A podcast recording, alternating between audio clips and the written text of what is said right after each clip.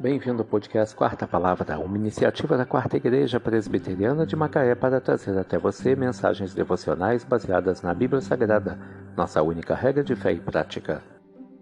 Nesta sexta-feira, 1 de março de 2024, veiculamos da sexta temporada o episódio 61, quando abordamos o tema É a Preciosidade. Mensagem devocional de autoria de Charles Haddon Spurgeon, baseada em 1 Pedro 2, versículo 7. Como todos os rios correm para o mar, da mesma forma todas as alegrias estão centradas em nosso amado. O brilho de seus olhos ofusca o sol, a beleza de sua face é mais linda que as flores mais raras. Nenhuma fragrância é como o hálito de sua boca. Gemas da mina e pérolas do mar são sem valor quando comparadas à sua preciosidade. Pedro nos diz que Jesus é precioso, mas ele não diz nem poderia dizer o quão precioso é. Nem qualquer um de nós poderia computar o valor do presente indescritível de Deus.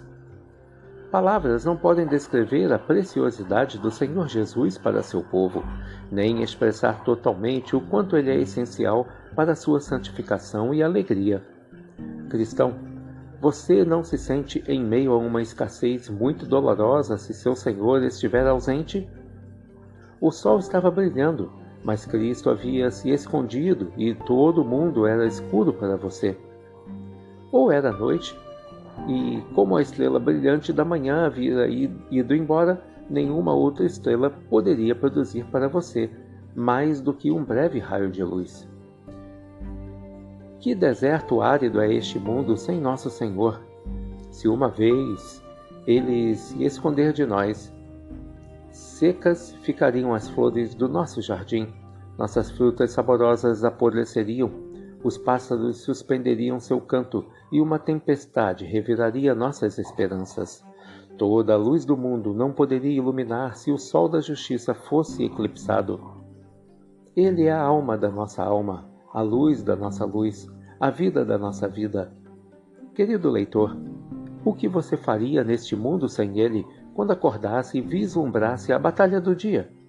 O que faria à noite quando voltasse cansado para casa se não houvesse porta alguma da comunhão entre você e Cristo? Bendito seja o seu nome. Ele não permitirá que soframos provações sem ele, pois Jesus nunca abandona os seus. Ainda assim, deixe que a ideia de como a vida seria sem ele realce a sua preciosidade. 1 Pedro 2, versículo 7 Que Deus te abençoe.